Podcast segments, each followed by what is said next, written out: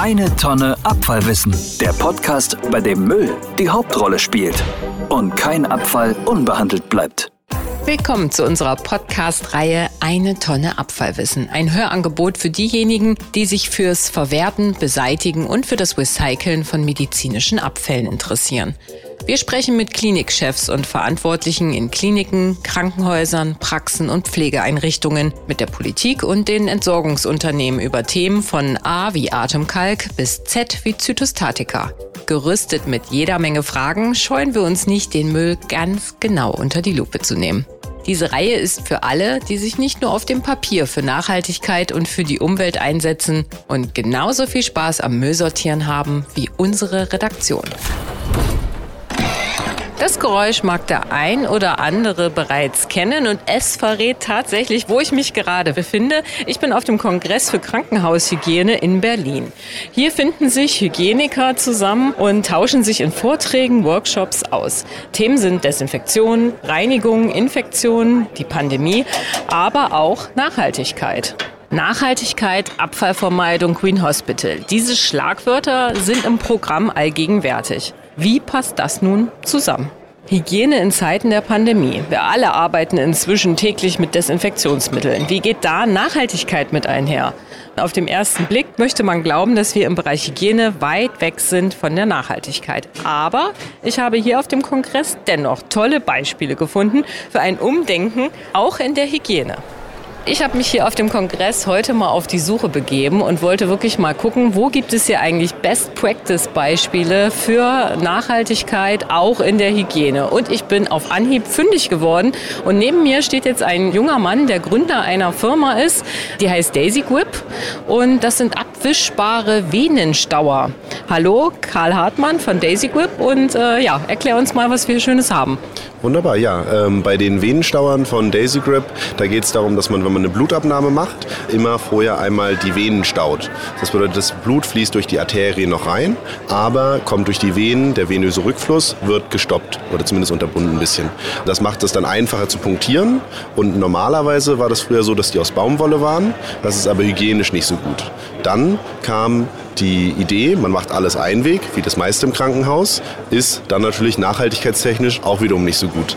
Vor fünf Jahren ein Kollege, also mein Mitgründer Konstantin Altrichter, der ist Mediziner und ich haben uns dann überlegt, wir machen das in hygienisch, aber wiederverwendbar und dabei ist dann Daisy Grip rausgekommen. Ich kenne diese Dinger so ein bisschen. Die sind äh, bei dem einen oder anderen Arzt tatsächlich manchmal so ein bisschen eklig, weil die sind dann nicht mehr weiße Baumwolle, sondern eher so grau-beige. Dürfen die denn eigentlich endlos lange auch verwendet werden? Also dürfen die überhaupt grau-beige aussehen oder sollte das nicht generell ein sauberes hygienisches Produkt auch sein? Ähm, sollte natürlich ein sauberes hygienisches Produkt sein und es gibt auch Möglichkeiten, die wieder zu reinigen. Problem ist nur, dass es nicht alltagstauglich. Und alltagstauglich ist eine Wischdesinfektion. Was die aber anbieten, ist entweder, dass man sie in wäscht, wirklich, also mit Reinigungswaschmittel, oder in Tränkbad legt, aber dann sind sie ja nass und können nicht mehr benutzt werden. Autoklav geht auch noch, aber das dauert Zeit und äh, wird dementsprechend häufig auch im Alltag einfach nicht angewandt. Und dann haben wir uns überlegt, wie funktioniert dann das mit den Oberflächen und wie geht es zwischen Patienten, weil dann wird es auch gemacht. Und dann haben wir gesagt, Wischdesinfektion mit den Tüchern, diesen Ready-to-Use-Wipes, die sowieso da sind, von den Oberflächen des Venenstauers, die in Kontakt kommen mit der Patientenhaut und mit dem Anwender. Und dafür haben wir dann Silikon, dann noch Magnetverschluss, weil der hat weniger schiefe Kanten und Ecken. Das kann man jetzt äh, verbal schwierig erklären, aber das hakt schön ineinander, aber trotzdem kommt man überall ran. Und das ist dann die Innovation, die wir gemacht haben haben, um Reinigung vor Ort und zwischen Patienten zu ermöglichen.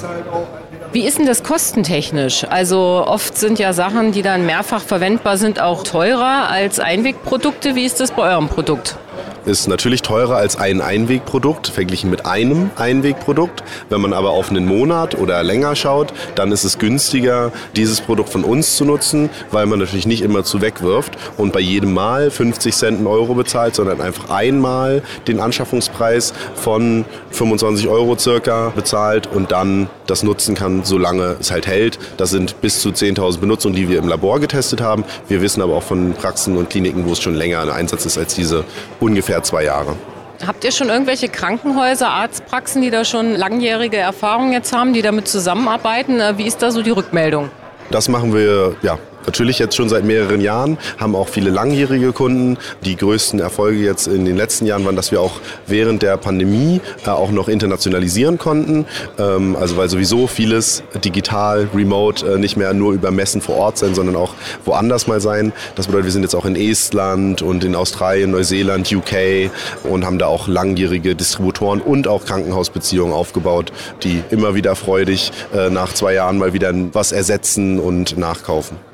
Ja, definitiv ein spannendes Thema. Also der abwischbare Venenstauer kann ich jedem nur mal empfehlen, jedem Abfallbeauftragten auch mal zu gucken, wie viele liegen denn da eigentlich äh, immer im Abfall. Daisy Grip heißt das Ganze. Und ich bedanke mich nochmal recht herzlich, äh, Karl Hartmann, für diese Information. Ja, danke auch und äh, ja, weiterhin schönes Schauen auf der Messe und hoffentlich sind da noch viel mehr nachhaltige Produkte und Lösungen draußen. Ich bin jetzt hier mal weiter geschlendert bei den Ständen und bin gerade angerempelt worden von einem kleinen Roboter. Nein, bin nicht angerempelt worden, sondern sie hat einen Bogen um mich gemacht, Bella, und hat mir sogar noch gesagt, ich solle aus dem Weg gehen. Ja. Und da habe ich mal geguckt, wo gehört denn die Bella dazu und bin an einem Stand angekommen und habe da den Patrick Pösel getroffen. Hallo Patrick. Ja, schönen guten Tag, Frau Fasshauer. Zu welcher Firma gehören Sie? Warum sind Sie hier? Ähm, ja, ich gehöre zur Firma Andrick Schutzbekleidungen. Wir sind ein junges, innovatives Startup-Unternehmen aus Nürnberg und wir sind hier heute auf dem Krankenhauskongress aus dem Grund, weil wir unseren nachhaltigen Ansatz mit zeigen möchten, ne, der sich darum kümmert, dass Menschen sowie auch Objekte mit nachhaltigen Produkten unterstützt werden. Ja, und da habe ich gleich mal gesehen, dass hier bei Ihnen auf dem Tisch Arbeitsbekleidung liegt. Vielleicht können Sie mir mal erklären, warum die denn so nachhaltig ist. Ja, sehr, sehr gerne. Und zwar, wir dachten uns auf der einen Seite, es gibt ja die Einwegbekleidung. Bei der Einwegbekleidung, die zieht man einmal an und dann muss man sie wegwerfen, was ja nicht sehr nachhaltig ist. Unsere Schutzbekleidung kommt aus Schweden und äh, hat ganz besondere Vorteile verarbeitet. Und zwar zum einen ist sie aus Hanf was das Ganze deutlich nachhaltiger gestaltet und auch belastbarer gestaltet. Auf der anderen Seite ist sie aber auch selbst desinfizierend und mit einer sogenannten Technologie der 37,5 Grad Technologie ausgestattet, wodurch sie dann auch die Körpertemperatur regelt, wenn man auf der einen Seite die Körpertemperatur erhöht hat oder wenn es eben kalt ist. Also sie reguliert, auf der einen Seite gibt sie Wärme, auf der anderen Seite kühlt sie. Was ist denn der entscheidende Vorteil von dieser Hanfkleidung jetzt im Gegensatz zu der der anderen Berufskleidung, zu den anderen Materialien? Also wenn man jetzt Baumwolle hat oder irgendwelche chemischen Materialien wie Polyester oder ähnlichem. Frau Fassauer, das ist eine gute Frage. Und zwar, die Thematik ist die, dass es einfach deutlich nachhaltiger ist, weil Hanf zurück in den Kreislauf geführt wird. Im Bereich des Hanfs ist es so, wenn man die Schutzbekleidung wäscht, also aus Polyester oder Baumwolle, dann hat man ja meistens die antibakterielle Wirkung über Silber. Und durch die Reinigungszyklen, also durchs Waschen, ist es einfach so, dass sich diese Beschichtung, die wäscht sich aus und geht dann natürlich auch ins Grundwasser. Im Bereich der Hanfkleidung ist es so, dass die auch nach 100 Wäschen weiterhin ihre antibakterielle Wirkung behält. Wenn jetzt die Bekleidung so oft genutzt wurde über Jahre, sage ich mal, dass man einfach sagt, okay, jetzt ist, äh, keine Ahnung, ist hängen geblieben, Loch ist drin, was weiß ich, und man möchte sie entsorgen, dann schmeißt man sie jetzt nicht in Mülleimer rein, sondern man schickt sie zurück zum Hersteller nach Schweden und in Schweden werden dann Teppiche draus gefertigt, die man dann für zu Hause beispielsweise nutzen kann, bis diese dann eben ähm, auch, sage ich mal, durch sind oder man macht einen Tapetenwechsel. Und dann ist das Spannende eben, dass sich dieses Produkt nicht innerhalb von 200 Jahren abbaut, sondern komplett innerhalb von 40 Jahren. Und das ist einfach eine sehr, sehr nachhaltige Komponente. Verrückt. Das heißt, der Krankenhausmitarbeiter, der diese Kleidung trägt, äh, hat zum einen den Vorteil, dass er nicht so schwitzt oder nicht so friert und zum ja. anderen kann er davon ausgehen, wenn ich das Ding mal irgendwann nicht mehr anziehe, dann mache ich mir einen schönen Teppich draus, mehr ja. oder weniger. Ja, sozusagen. Also ist auch was fürs Haus dann hinterher, ja, als Deko. Da soll noch mal jemand sagen, so ein Krankenhaus-Hygienekongress wäre in irgendeiner Form langweilig und nicht spannend. Also wirklich verrückt. Ich danke Ihnen, Herr Rösel, für diese tolle Information und ich wünsche Ihnen alles Gute für Ihre Teppiche. Ach nein, äh, Entschuldigung, ja. Krankenhauskleidung natürlich. Haben Sie schön gesagt. Ja, wir haben ja hier auch sehr viele äh, Sessions besucht, äh, sehr viele Vorträge gehört und ich freue mich jetzt ganz besonders, dass wir zum Abschluss dieses Kongresses den Präsidenten der Deutschen Gesellschaft für Krankenhaushygiene noch bei uns haben, den Professor Dr. Martin Exner. Schönen guten Tag. Guten Tag. Das war ja jetzt wieder mal ein Kongress in Präsenz. Wie zufrieden sind Sie insgesamt mit der Veranstaltung? Insgesamt bin ich sehr zufrieden, weil wir einfach einen ganz anderen Austausch pflegen können. Es gehen viele Informationen auch in den Pausen und auch in den Gesprächen rüber, sodass dieser Austausch ein ganz wichtiges Element von solchen Veranstaltungen ist. Insofern sind wir und der Vorstand sehr zufrieden, dass es uns gelungen ist, das jetzt so zu organisieren. Wie hat sich das Thema Hygiene denn jetzt durch Corona eigentlich verändert? Kann man da grob was zu sagen? Hat es sich überhaupt verändert oder ist alles beim Alten geblieben? Nein, es hat sich verändert. Verändert hat sich vor allen Dingen die Wahrnehmung der Bedeutung der Hygiene, die Bedeutung der Desinfektion, die Bedeutung von Schutzmaßnahmen und letzten Endes auch die Unterstützung in der Prävention und Kontrolle von wichtigen Infektionen, nicht nur im Krankenhaus, sondern es gilt letzten Endes auch für die öffentlichen Bereiche bis in den Privatbereich, weil auch da Hygienemaßnahmen jetzt eine andere Bedeutung bekommen. Stellt das prinzipiell eine Herausforderung dar, dass jetzt gerade auch im privaten Bereich so viele Desinfektionsmaßnahmen vorgenommen werden? Was haben Sie da für Erfahrungen gemacht? Geht da der Bürger genauso gut mit um wie jetzt eine Hygienefachkraft? Nein, wir müssen ihn weiterhin auch da schulen und wir haben jetzt auch Unterrichtsmaterialien und Filme erstellt, um so einfach wie möglich die wichtigsten Maßnahmen dabei zu erklären, wie zum Beispiel bei der Händedesinfektion oder unter Umständen halt, wie führe ich eine richtige Flächendesinfektion mit den heute verfügbaren Mitteln durch.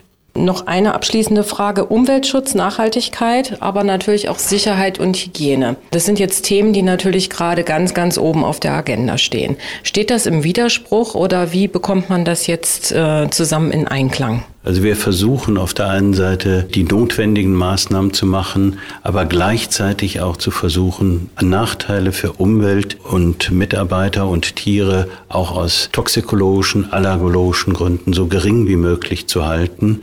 Ich denke auch, dass das mit den heutigen Möglichkeiten und auch Testverfahren entsprechend gelingt. Was denken Sie bezüglich der Abfallentsorgung beim Bereich Hygiene? Wir haben ja bei Desinfektion auch sehr viele Tücher beziehungsweise Flaschen etc., die dann alle in den Abfällen landen. Glauben Sie, dass es da auch eine Entwicklung gibt, dass das alles nachhaltiger gestaltet werden kann? Da bin ich sehr sicher. Insbesondere haben wir ja jetzt hier auch eine eigene Session gemacht, das grüne Krankenhaus, um diese nachhaltigen Aspekte weiter nach vorne zu bringen und damit gleichzeitig einen Beitrag zu leisten. Einerseits zum Infektionsschutz Datenschutz, andererseits halt auch im Sinne von One Health, also der Einheit von Mensch, Tier und Umwelt beitragen zu können. Vielen lieben Dank. Ähm, noch viel Erfolg für Ihre letzte Veranstaltung, die Sie jetzt durchführen und äh, bis zum nächsten Mal. Dankeschön. Der Hygienekongress neigt sich dem Ende entgegen. Mein Parfüm riecht auf jeden Fall leicht nach Desinfektionsmitteln nach vier langen Tagen. Aber ich muss sagen, es hat sich einiges getan in der Branche. Nicht nur das Thema Sicherheit spielt hier natürlich nach der Pandemie eine ganz wesentliche Rolle, sondern auch das Thema Nachhaltigkeit hat definitiv Einzug erhalten. Wenn Sie noch mehr wissen möchten über die Entsorgung medizinischer Abfälle, schauen Sie doch einfach mal vorbei unter www.abfallmanager-medizin.de www.medizinpodcast.de finden Sie alle Informationen rund um die Entsorgung medizinischer Abfälle. Vielen Dank fürs Zuhören und bis zum nächsten Mal, wenn es wieder heißt, eine Tonne Abfallwissen. Dieser Podcast wurde präsentiert von Remondis Medison, Ihr Partner bei der Entsorgung von medizinischen Abfällen.